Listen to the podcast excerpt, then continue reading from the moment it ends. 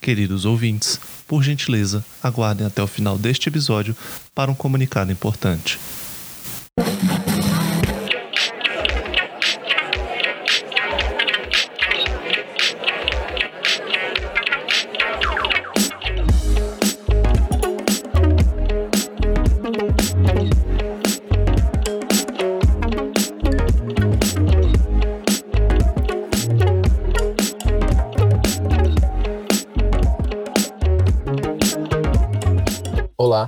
Iago Bernardes e sejam muito bem-vindos a mais um episódio da série que trata sobre grandes casos de direito penal. Hoje nós daremos continuidade ao tema Ação Penal 470, que ficou popularmente conhecida como o escândalo do mensalão. E como convidado nós temos o Dr. Gustavo Mascarenhas, que é advogado sócio do Gustavo Mascarenhas Advocacia, professor e doutor pela USP. Além disso, ele foi assessor do ministro Marco Aurélio até a aposentadoria do ministro e tem algumas experiências internacionais. Foi fellow no Charles Hampton Institute da Harvard Law School e pesquisador do programa de Direito Penal, Democracia e Privacidade da Utrecht University na Holanda. Por fim, a razão dele ter sido convidado para esse podcast especificamente é porque ele é autor do livro AP 470 Análise da Intervenção da Mídia no Julgamento do Mensalão, onde ele entrevistou diversas defesas sobre o escândalo do Mensalão, além de colocar também né, a opinião dele. Ele também foi coordenador do livro Habeas Corpus no Supremo Tribunal Federal. Doutor Gustavo, seja muito bem-vindo. É uma honra tê-lo aqui conosco. Iago, obrigado por me receber aqui. É um prazer receber. A gente está gravando aqui no escritório. Muito bom ter é, vocês aqui comigo e, e, a gente poder conversar. Muito obrigado. Então, queria perguntar primeiro sobre o que foi o mensalão.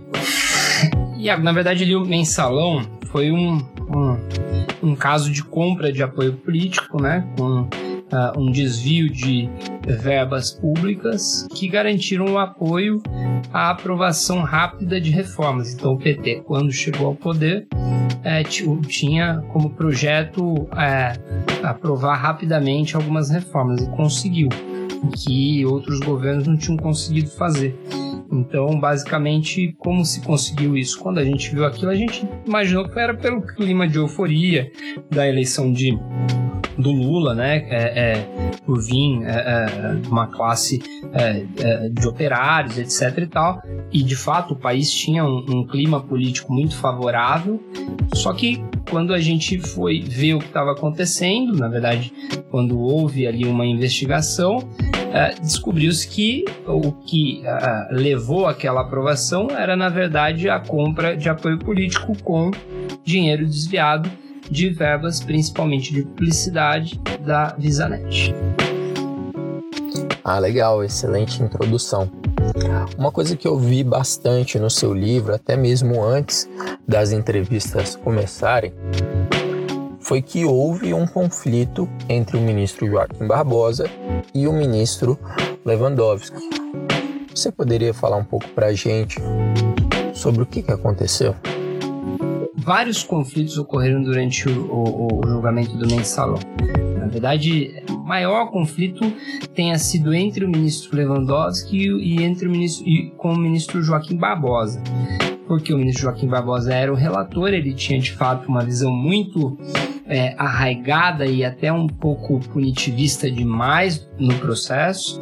É, ele, em mais de uma entrevista durante o julgamento, declarou voto no Lula e disse que não é porque tinha votado no PT que ia ser, é, é, é, ia ser cúmplice, acho que ele até coloca isso em uma das entrevistas na Veja, nas práticas do Partido dos Trabalhadores.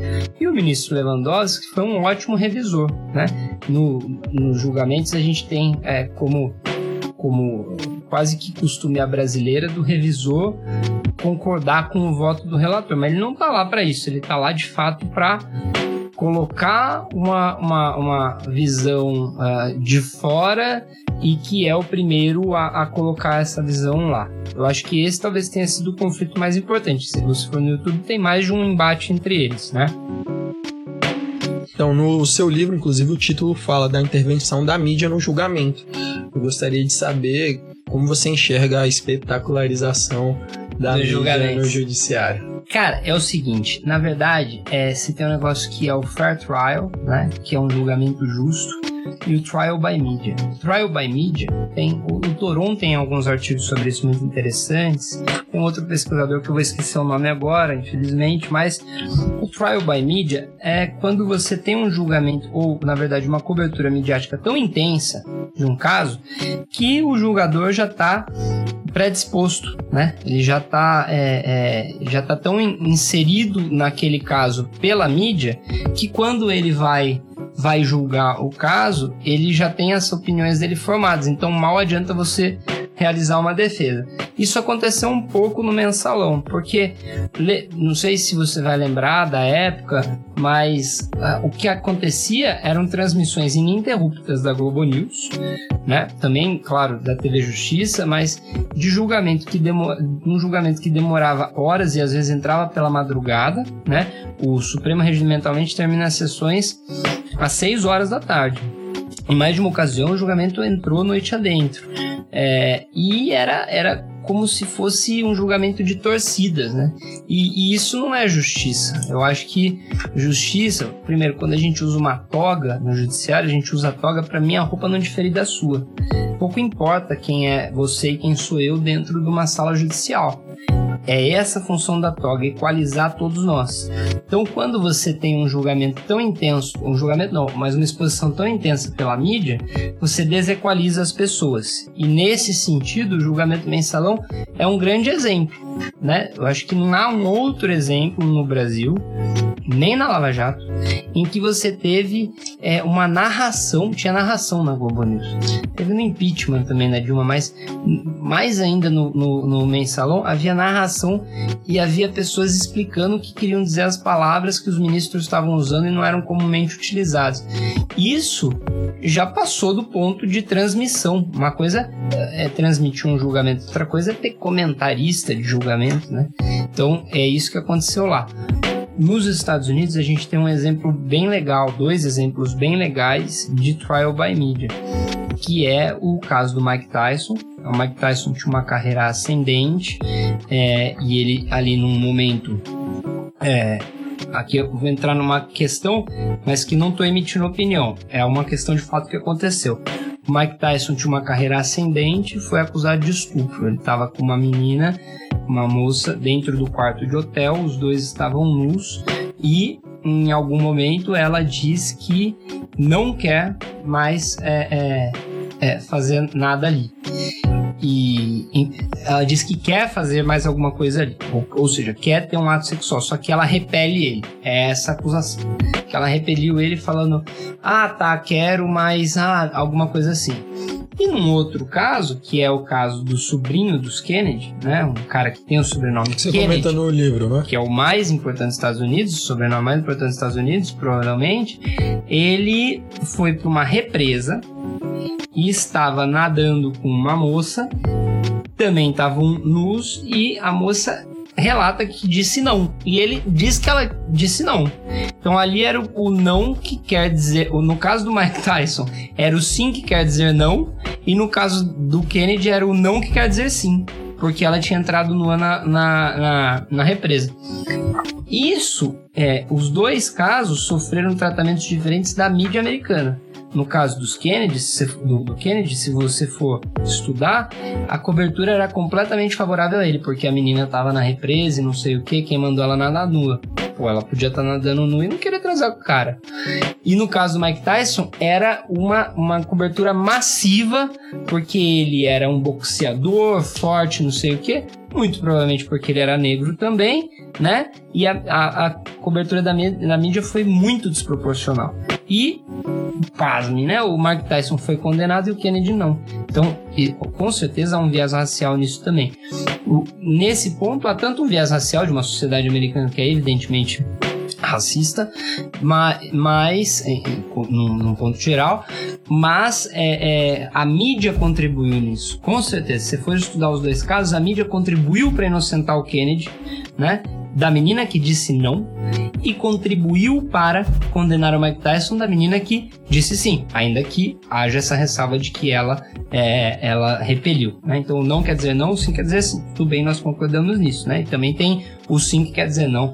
Mas é, nesses casos eles são exemplos de cobertura massiva da mídia que leva à absolvição ou à condenação, na minha opinião. No caso do mensalão no Brasil, era mais do que isso. Era um showmício diário, que não foi patrocinado pelo Supremo. Os ministros estavam cumprindo a função jurisdicional deles, que é votar, né, em casos, mas que foi muito patrocinado pela mídia. A mídia aqui deveria sentar no divã e refletir sobre o que fez naquele julgamento, porque aquilo lá não dá. Basicamente. Você acha que um dos problemas foi que houve a divulgação das audiências, a TV Justiça transmitiu o julgamento? Eu trabalhava com o ministro Marco Aurélio. O ministro Marco Aurélio foi quem idealizou a TV Justiça e foi quem assinou o decreto de criação dela numa das viagens do presidente da República e do presidente da Câmara quando ele exerceu a presidência da República. Eu não acho que seja ruim a TV Justiça. É, eu acho que ela aproxima o judiciário do cidadão. No caso do Brasil, isso é importante porque o cidadão tem um distanciamento muito grande do poder público. Se você for depois assistir um documentário do Oscar Niemeyer chamado A Vida é um Sopro, ele fala: olha, me acusam dos meus palácios serem é, é, terem defeitos de uso, né? Por exemplo, no Itamaraty eles têm um pesadelo lá para instalar ar condicionado. Ele fala: tô nem aí. Eu quero que o cara, o, o fudido, ele fala, quero que o fudido que não tem vez no Brasil tem a vez. Então eu falo, fudido não tem vez. Então eu quero pelo menos que, já que ele é pobre, paga um imposto, que é um imposto que, que é um, um, uma coisa que é, é, é algo muito grave para ele, porque é alta parte da renda dele, pare pelo menos diante de um palácio que eu fiz e contemple é o máximo que ele vai conseguir, nunca vai entrar, então ele vai pelo menos contemplar aquilo lá que ele ajudou a pagar. No caso do Brasil, eu não acho que a gente tem que contemplar o judiciário, mas pelo menos as pessoas podem ter uma resposta, porque no Brasil a gente não tem muita resposta do poder público. Então, pelo menos quando a gente transmite os julgamentos, as pessoas sabem, olha, existe um judiciário, ele está acontecendo, as pessoas estão fazendo julgamentos que parecem ser equânimes ali. Então, acho que essa é uma coisa muito boa da TV Justiça. Por outro lado, nos Estados Unidos, o que a gente tem na Suprema Corte Americana é que apenas o voto do relator ou do divergente que liderou é divulgado. A mesma coisa acontece na Suprema Corte da Alemanha. No, na, na, Suprema Corte da Alemanha, não há transmissão de julgamentos. Na Suprema Corte dos Estados Unidos, por conta da pandemia, também não havia antes, por conta da pandemia, passou-se a transmitir por viva voz. Então lá é bizarro, é transmitido por viva voz de telefone. E agora eles têm discutido outras formas de transmissão, porque aprenderam que talvez seja importante dar essa satisfação jurisdicional de como tem votado o juiz, especialmente porque a gente está no momento que a Suprema Corte Americana tem uma formação de 6 a 3, né? 6 conservadores a 3 liberais. E os três liberais querem dizer: olha, a gente votou. O, o, o Roberts, que é o, o, presidente da corte, também é um cara que faz o swing vote. Às vezes ele tá de um lado, às vezes do outro, e quer dar essa satisfação. Então eu não acho que dar essa satisfação seja ruim. Mas no caso do mensalão, o problema não era a TV Justiça. O problema era a repercussão que a grande mídia dava daquilo, e a grande mídia tem um poder muito grande de comentar as notícias. Dar notícia é uma coisa. E isso todos eles vão dizer, a gente dá notícia. Outra coisa é comentar a notícia para milhões de pessoas, né? Isso é que aconteceu no mensalão foi isso, foi um comentário de notícias. Marco Aurélio disse que a TV Justiça tem um grande mérito. Melhorou as gravatas dos ministros. Então o ministro tem razão nisso aí, né? É isso. Não, bacana.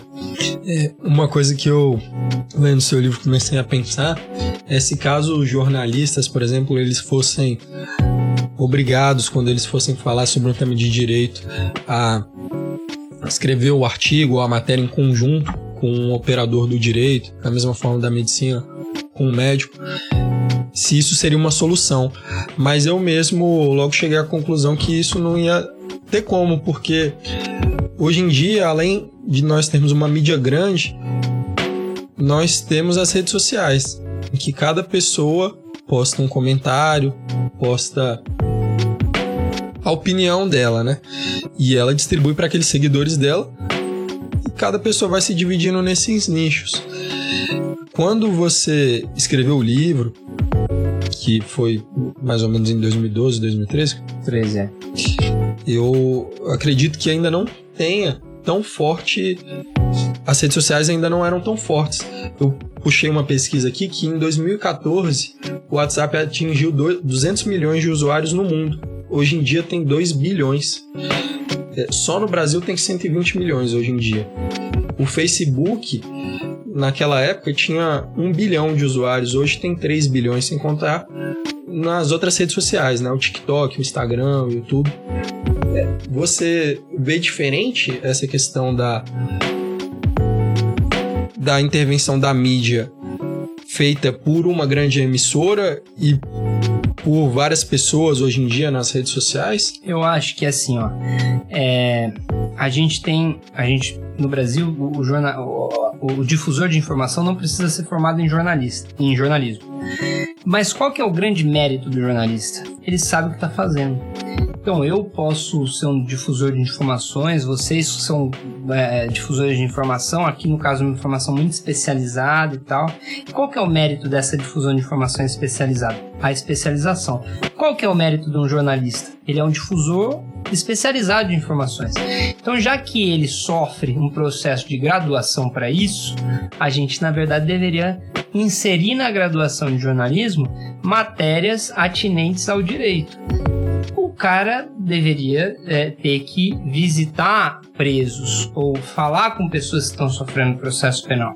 Eu nunca sofri um processo penal na vida, mas quando alguém senta nessa mesa aqui que a gente tá, eu falo isso. Eu nunca sofri um processo. Eu não sei o que você tá sentindo, porque eu nunca sofri isso. Mas imagine eu não sofrer isso e ainda tecer comentários no Jornal Nacional sobre isso.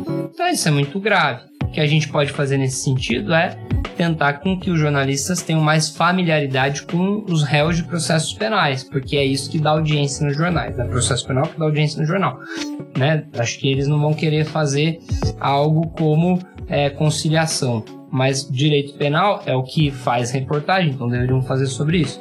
É, mas não acho que a gente deveria nunca obrigar um jornalista a escrever qualquer coisa ou ser acompanhado de alguém para escrever alguma coisa, né?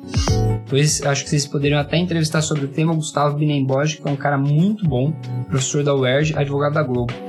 É, eu fui sustentar pela IDC CRIM numa audiência de amigos curi, uma das primeiras do Supremo, era sobre o direito ao esquecimento. E, e aí se tratava de um caso do linha direta e tal, tal, tal, da Aida Cury, né? E aí o IBC Crime indicou para sustentar, eu ainda estava inclusive em São Paulo, trabalhava com a Dora e fui sustentar lá. Quando o Gustavo sustentou, eu falei, pronto, tô fudido, é isso aí mesmo, eu concordo com ele ali. Ele tava do lado contrário, ele tava no direito ao não esquecimento. Eu tava, pô, o cara tem o direito a ser esquecido de tocar a vida dele. Portanto, esse é um cara muito bom, professor ótimo e que vai te dizer muito mais sobre o jornalismo do que eu. Mas eu acho que o jornalismo tem que ser respeitado com sempre, mas deveria ter como contribuição legítima ouvir mais o direito. E isso a gente faz na graduação, que é onde a gente está sendo treinado para exercer a profissão. Quanto a cada um poder ter voz própria, isso é ótimo, né? Mas a gente, é, como a gente tem no imaginário popular que no Brasil você não sofre é, sanção penal, e sofre sim, a gente imagina que, na verdade, o cara, porra, ele vai ser impune totalmente. Ele não vai ser impune totalmente, a sociedade não tem isso bem na cabeça, por quê? Porque isso não é informado. Então a gente tem que, na verdade, melhorar a difusão da informação. Com o quê? Treinamento em graduação. Basicamente, eu acho que é isso. É, legal. Acho que talvez direito, até pela importância que tem na sociedade como um todo, pelo menos o constitucional poderia talvez até ser ensinado no ensino médio. E o penal, ah, alguma coisa assim, não no ensino médio penal, penal talvez na faculdade de jornalismo, mas a gente deveria difundir melhor que é grave o direito penal no Brasil, né? A gente tem um código lá que prevê N condutas, né? Não, com certeza. Agora, só para pontuar, na verdade, reforçar o que você colocou, achei muito boa essa sua ideia sobre o jornalista ter uma formação mais abrangente. Porque é isso, né? Ele vai escrever uma matéria sobre cumprimento de pena. Ele precisa, além de entender todo o processo que envolve o cumprimento da pena, a sensação das pessoas que estão cumprindo a pena. Né? Precisa ver como que é um presídio, como as pessoas vivem lá. Isso fará com que a gente tenha matérias muito melhores. Né? Além disso, também concordo com o que você colocou sobre a mídia ser livre. Eu acredito que a princípio ela tem que ser livre, inclusive pelo próprio Estado democrático de direito. E outra pergunta que eu gostaria de lhe formular é que os ministros do Supremo, além de serem os maiores juristas do país, serem extremamente técnicos, são nomeados por políticos. Inclusive, parte dos ministros que julgaram o mensalão foram nomeados pelo PT. Então eu gostaria de saber se você acredita que o mensalão foi um julgamento político e se o Supremo é uma corte política. Eu não acho que o Supremo seja uma corte de justiça, pura e simplesmente. Ela é uma corte política. Uma corte de justiça com viés político. Os ministros são indicados, né? É, e ali é, e é a melhor forma que a gente tem de indicação. Sou completamente contrário a qualquer mudança nessa indicação. O presidente da República é eleito, é, né, ele é chefe do executivo e indica o ministro. Tá ótimo que é sabatinado pelo Senado. A gente pode melhorar a sabatina. Se a gente for ver agora, houve uma sabatina nos Estados Unidos que é muito mais dura, né? Então os caras falam, eu voto contra, mas antes elogiam demais, etc e tal, fazem uma leitura do currículo. Aqui não, a sabatina é pro forma. Eu acho que o Supremo é uma, uma corte política. Eu não acho que o mensalão tenha sido um julgamento político. Ali, eles fizeram valer a lei. E o mais impressionante é que, goste ou desgoste do PT ou de qualquer outro partido, quem aprovou aquele, aquele conjunto normativo foi o Partido dos Trabalhadores. Né? Então a gente tem é, um conjunto normativo de combate à corrupção de fato sendo estabelecido desde a década de 90, com a lei de improbidade, a antiga lei de improbidade ou a lei de licitações, que foi se robustecendo até chegar a, a, a, aos, aos avanços na lei de lavagem, é, a lei de organizações criminosas, depois a, a, a, outro, a outras leis, mas o que aqui está em jogo é que, na sua pergunta, é que não foi de fato um julgamento político, foi um, um julgamento normal, o que muda nesse jogo é que os ministros estão inseridos no mundo. E, e até um dos entrevistados me disse isso. Eu falei: olha, a mídia influenciou no julgamento em que proporção? Em que proporção a mídia influenciou, na verdade, os julgadores? E, e, e esse entrevistado me disse o seguinte: ó, ela influenciou na medida em que eles estão no mundo e que o cara acorda, lê jornal, a mulher dele conversa com ele, os filhos dele falam com ele e ele é um ser humano. Então é essa medida da influência no julgamento, mas não acho que tenha sido um julgamento político, não. Bom, é, outra pergunta que eu gostaria de fazer é por que, que o processo se iniciou no Supremo? É, se iniciou no Supremo por causa da, da do fórum de prerrogativa de função, né? Vários dos investigados tinham prerrogativa de função. Quando se recebeu a denúncia, isso foi ressaltado. Hoje isso não, é, isso seria assim, né? Mas haveria é, considerada a decisão é, na questão de ordem na ação 863, talvez tenha que ver direito, haveria um declínio é, de vários deles, né? Por exemplo, Marcos Valério não seria julgado lá, né? Patrícia alguma coisa, que era chefe de uma das agências de publicidade dele, também não seria julgada lá. Hoje o julgamento seria diferente. A gente tinha 30 e, 30 e alguns réus, 39 talvez, e 26 condenados. Hoje, com certeza, mais da metade disso tudo teria baixado. Né? É, o mensalão mineiro, ele foi desmembrado. Ele foi desmembrado. Aí por uma decisão de, outro, outra, outra esfera. Sim, sim. É... Perdão. É, quando a ação é iniciada no Supremo, ela já está na maior corte do país. Então, como que são feitos os recursos das decisões proferidas nela? Existe a aplicabilidade do efeito evolutivo, do grupo, essa duplo foi uma decisão, de... Essa foi uma decisão, essa foi uma, uma, uma questão muito grande à época, né? E vários dos réus colocaram isso. Salvo engano, é, o Podval defendendo o Dirceu foi o primeiro deles. O ponto é que o que o Supremo entendeu, e eu acho que entendeu de maneira correta, quando o cara assume um cargo, ele está ciente de onde é, é, onde ele será julgado, qual é a corte que está preventa para o julgamento dele. Ou seja, ele podia não ir para o cargo. Ele foi diplomado porque quis. Se ele foi, ele aceitou as condições da diplomação. Uma delas é você assumir o julgamento em um tribunal mais alto do que eu e você teríamos. Então, essa é uma condição né, que foi assumida.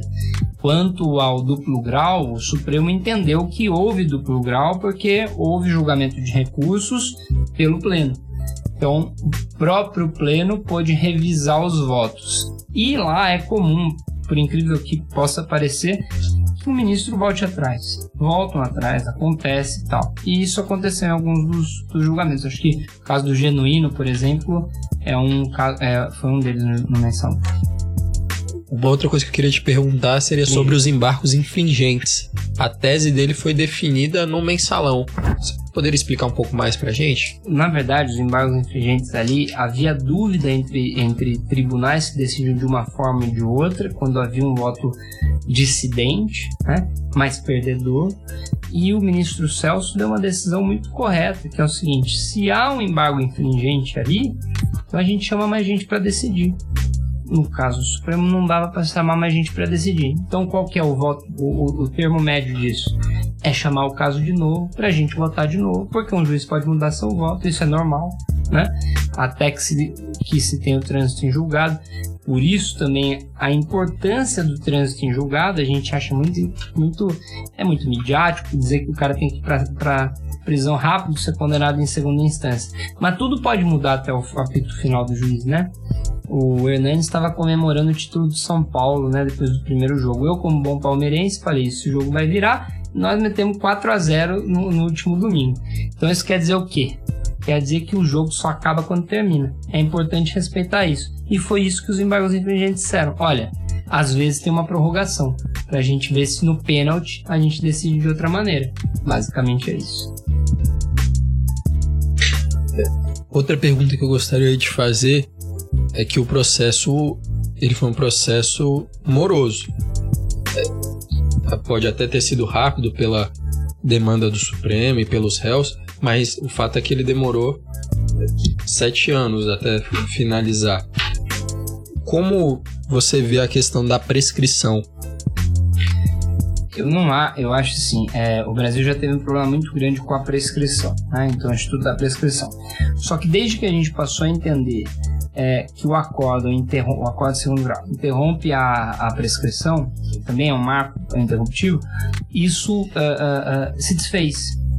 E considerados os lapsos do 109 e, e todo o processo hoje sendo digital, é muito difícil. Eu hoje, quando ouço algum advogado falar assim, não, a gente tem que fazer isso para na frente lutar pela prescrição. Esse cara tá duas décadas atrasado. Processo nenhum mais prescreve no Brasil, sinceramente. Assim, tem que acontecer uma coisa quase da gente mandar investigar a Lara.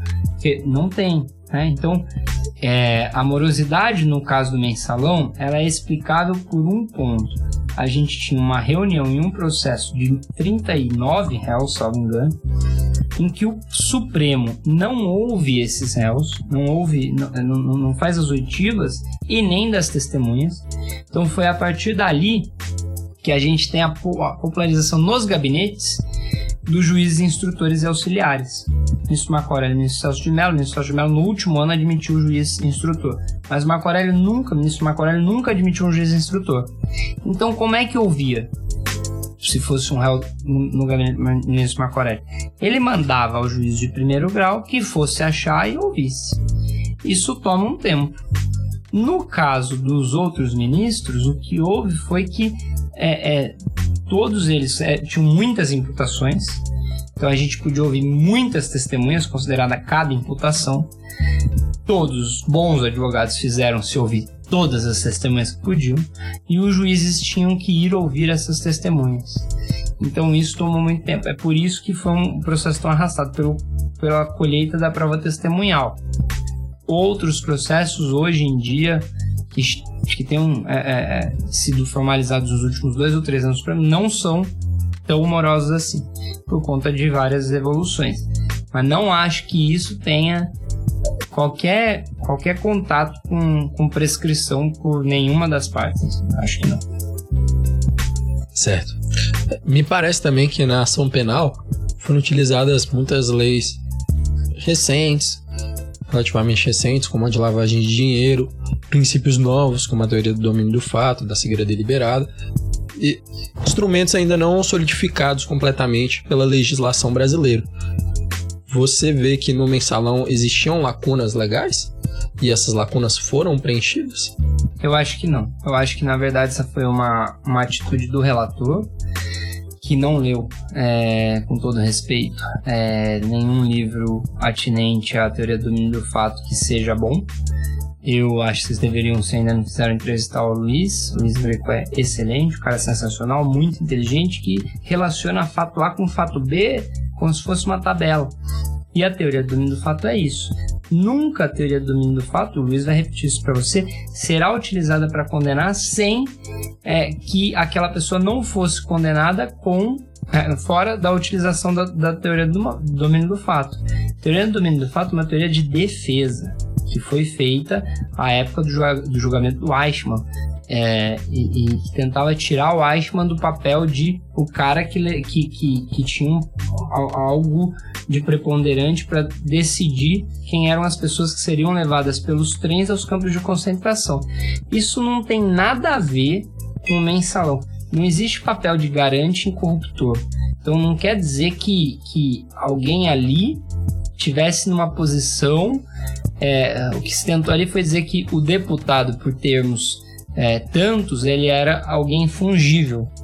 O deputado não é fungível, ele é eleito, né? Vai, vai dizer para um deputado ou dentro, eu advogo para partido político aqui no escritório, vai dizer para um partido político que o deputado ele é fungível. Os caras vão ficar louco. Não é fungível. Ele é dono, ou, ou ele na verdade ele é ele é depositário daquele tanto de votos que teve do eleitor A, B, C e D, e todos eles têm nome. Então não é fungível. E o que se tentou colar no mensalão foi que o deputado era o soldado na teoria do domínio do fato, que ele era fungível. O deputado não é fungível. Então a teoria do domínio do fato está muito mal aplicada nesse caso, não dá. Não, legal. É, qual foi a principal conclusão que você acha que tirou em escrever seu livro, as entrevistas, das entrevistas que você fez? A principal conclusão que eu, que eu tive é que hoje eu tenho 30 e vou fazer 32 anos semana que vem eu tinha 23.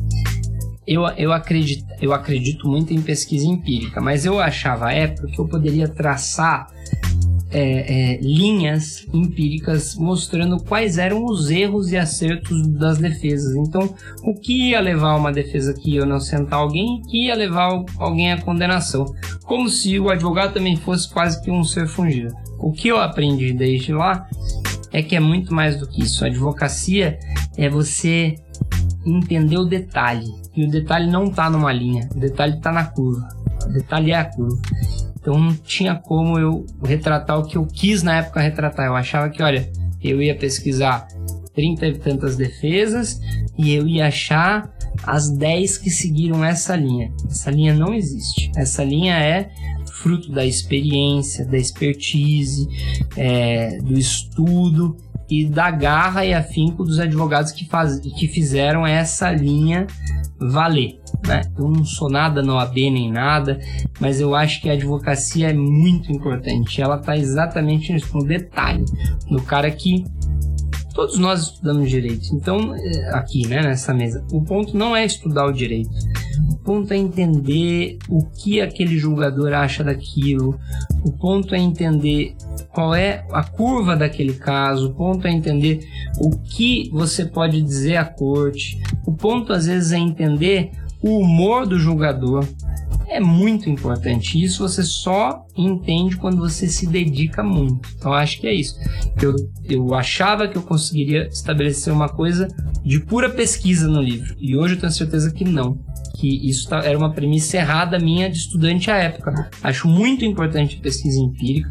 Tenho um grupo no IDP que pesquisa habeas corpus no Supremo com o Vinícius Vasconcelos, que é assessor de Gilmar, professor comigo lá, cara excelente, ministro Gilmar, é, cara excelente. Continuamos crendo na pesquisa empírica, eu e ele, mas eu acho que a pesquisa empírica vale para te entregar padrões e médias de resultado. No caso do mensalão, especialmente, a gente não estava diante de um caso padrão e eu nunca ia ter uma média de resultado. Esse é meu erro no livro. Eu estava precipitado nisso porque era muito novo, ainda sou, mas estava aprendendo. Acho que é isso. Já puxando esse seu gancho aí da última resposta, qual você acha que foram os erros e acertos do mensalão? Os, os acertos foi demonstrar à sociedade brasileira o alcance da justiça. Todos nós somos alcançáveis pelo judiciário. Quem acredita que o judiciário não funciona não sofreu um processo trabalhista ou um processo penal. O judiciário funciona em todas as esferas, mas no trabalhista no penal ele te afeta muito rapidamente. Você nem espera, chega uma intimação. É, e os erros foi exatamente. É, não foram erros do judiciário, eu acho eu acho que foi um erro da imprensa. O Supremo foi muito bem. O Supremo trabalhou muito. Eu, quando estava fora do Supremo, não sabia que se trabalhava tanto dentro do Supremo. A assessoria trabalha muito. Os funcionários lá trabalham bem. São boas pessoas. Eu não estou fazendo média. É verdade. Eu não acreditava nisso. Mas isso acontece. O que aconteceu ali é, foi que a gente tinha uma mídia que talvez com os últimos acontecimentos políticos, aprendeu que não pode crer numa versão. E ali a mídia estava crendo numa versão. A gente tem um bando de ladrões que a gente tem que tirar do poder. Se são ladrões ou não, não cabe a mim fazer o julgamento. O Supremo é, é, fez um, um acórdão de 28 mil páginas. O que cabe a mim é dizer, talvez a mídia naquele ponto tenha errado. Tenha ido demais, tenha feito um show e tenha entendido errado a justiça como espetáculo, que não é. Você acredita que a mídia deveria ter se retratado depois a mídia nunca vai se retratar, né? A mídia apoia golpes na época, depois diz que não apoiou. A mídia, né? A mídia ou, ou diz que apoiou e foi mal gente, mas morreu gente. É, a mídia não vai se retratar. A mídia tem que. E assim, isso não é um ponto da mídia. Isso na verdade é uma questão humana. É muito difícil se retratar, pedir perdão. As pessoas não fazem isso. As pessoas só fazem isso nos sonhos ou sei lá, depois de errarem muito. A mídia tinha que, tem que aprender. E eu acho que a mídia aprendeu. Acho de fato que a mídia foi bem em aprender algumas coisas ali, do tipo parar de escolher culpados e inocentes. Culpados e inocentes, não importa o espectro político, existe bandido dos dois lados, dos três lados, se agora a gente quiser uma via, outra via, terceira via, tem bandido de todo lado. É, o ponto aqui é parar de escolher protagonista, parar de escolher herói e vilão. Eu acho que esse é o ponto que a mídia começou a aprender no mensalão e que ainda tem que aprender mais. Eu acho que em parte ela também é uma retratação da sociedade. Exatamente. Porque ela ela quer ter audiência e a audiência dela é vem. a sociedade. E a sociedade flutua entre esquerda, direita, uma via, duas vias, três vias, quatro vias. Bom, agora para finalizar, eu queria perguntar se você acredita que existe uma crise no judiciário e se ela foi influenciada no mensalão, caso exista. Eu não acredito que exista uma crise no judiciário. Eu, vendo, vendo o judiciário de dentro nesses últimos três anos e meio, acho que os juízes são preparados, acho que os promotores são preparados. Acho que nós questionamos, eles ganham salários bons, mas eles merecem ganhar os salários bons deles. Eu acho que são poucos juízes que a gente tem, poucos promotores que a gente tem, poucos defensores que a gente tem. A gente não tem dinheiro para solucionar, solucionar essa questão hoje. Mas eles são pessoas que é, é, são, bo são boas, eles têm, na maior parte, eu conheci ali, eles têm boas intenções, eles sabem o que estão fazendo, eles foram treinados para aquilo. A crise do judiciário que a gente imagina é justamente por conta da mídia em alguns pontos. de dizer que existem super salários, existem super salários. Mas não é isso que retrata a média do judiciário. Média do judiciário, o cara pode ganhar o teto. Bom, esse cara na advocacia talvez ganhasse mais. Porque é um cara que passou num concurso bem difícil. Então, é, eu acho que essas pessoas merecem os salários que ganham porque passaram em concursos muito concorridos e o cara tem que ganhar dinheiro mesmo. Porque ele é bom, né? E porque a gente tem que prezar por um judiciário bom. Então, o que a gente pode fazer em relação a isso? A gente pode parar de ser hipócrita e achar que o juiz ganha demais e achar que na, e, pensar racionalmente falar assim: na verdade deveria ter o dobro do juiz. Por quê? Porque deveria existir o juiz de garantias. Isso ia tornar a sociedade mais justa, mais democrática, menos desigual, o pobre ia ser menos preso, o negro ia ser menos preso, porque a gente ia ter uma condição diferente do processo e porque, no último, quem conduz o processo é um humano. Se eu tiver dois humanos conduzindo o processo, com certeza vai ser um processo mais justo.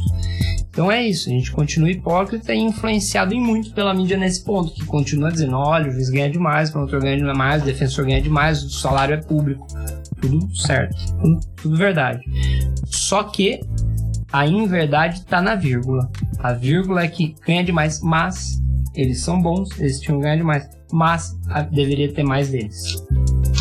Eu acho que é isso. Bom, como estamos aqui com, com você, que é um convidado super qualificado, é professor, foi assessor, hoje em dia é advogado, queria saber se você teria alguma recomendação para estudantes, para quem está no começo de carreira, eu acho que a única recomendação que eu daria é para as pessoas não serem comuns, né? Que a gente, a gente tem 1.241 ou 1.281 faculdades de direito no Brasil. É a mesma somatória do que as faculdades de direito no restante do mundo. Então é demais. É bizarro esse dado, né? Então, é, no, no restante do mundo tem 1.200 e tanto, a gente tem 1.200 no Brasil. Se a gente isolar o Brasil, a gente tem metade isso é um absurdo. Por quê? É, é, a gente tem muito. Então, quando a gente produz muito de uma coisa, é difícil ser diferente. Só que a pessoa tem que ser diferente. Ela está bem no direito. Estava te contando antes, eu fui num seminário e pedi um estágio com um grande advogado. Você me falou que você também fez isso. É, o segredo é esse, é você não ficar parado e achando que a gente vai aprender tudo na sala de aula lá.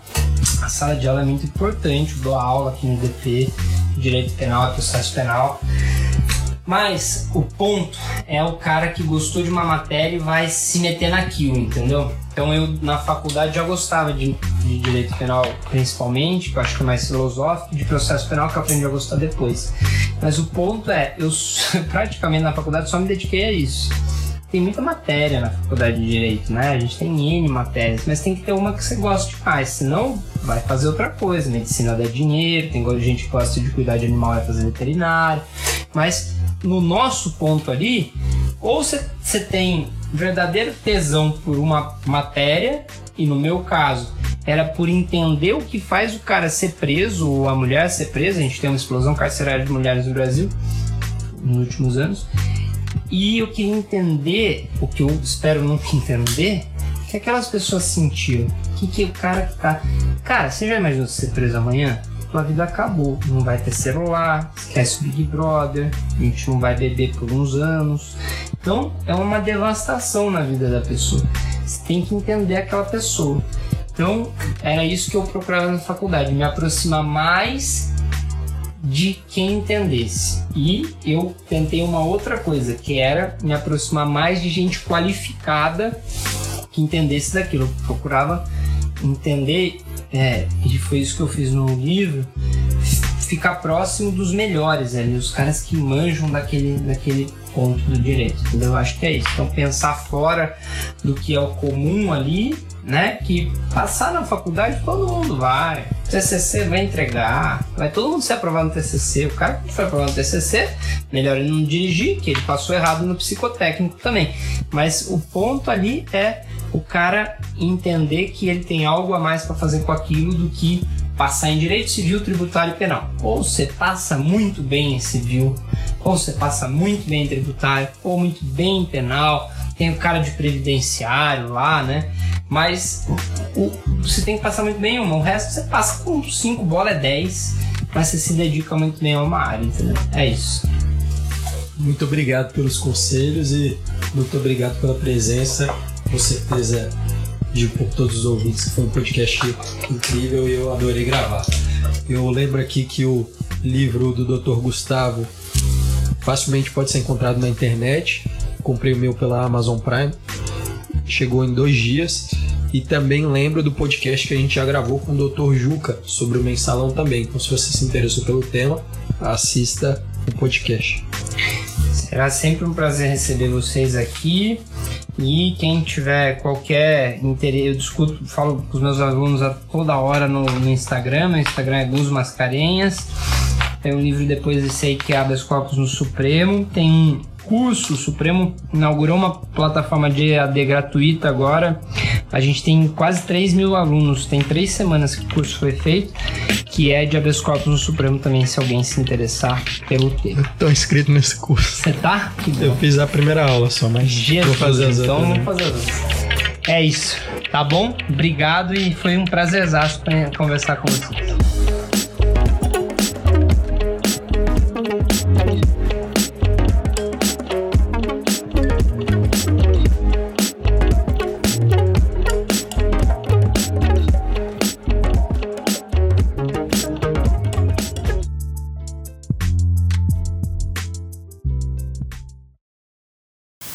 A Associação Folha Jus informa.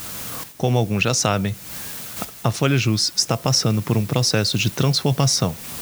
Informamos que a marca sofrerá um processo de rebranding, ou seja, a alteração do chamado dress code da marca até a data de 9 de 7 de 2022. A partir da referida data, o nome e a logomarca Folha Jus não serão mais utilizados para identificar a associação, nossas frentes de trabalho serão segmentadas em três iniciativas direcionadas, cada uma sob administração própria, sendo Legales Veritas. Neste segmento, você encontrará o podcast jurídico, página e perfil do LinkedIn, veiculação de artigos, networking profissional, dentre outros, gerido por mim, Felipe Mas. Você encontrará também a Folha Jurídica Notícias. Neste segmento, você encontrará listas de transmissão no WhatsApp e Telegram, com envio de notícias jurídicas e informativos institucionais do UniCeub, programas de mentoria, envio de oportunidades de estágio, e-book para calouros, dentre outros, gerido por Lucas Prudente. E por fim, mas não menos importante, haverá o Clube de Literatura Jurídica Lígia Fagundes Teles. Neste segmento, você encontrará uma página do Instagram, uma turma do Google Classroom e um clube de leitura, debatendo textos e materiais sobre a ótica jurídica com encontros recorrentes, gerido por Alexandre Filho. Agradecemos a compreensão e nos vemos no próximo episódio.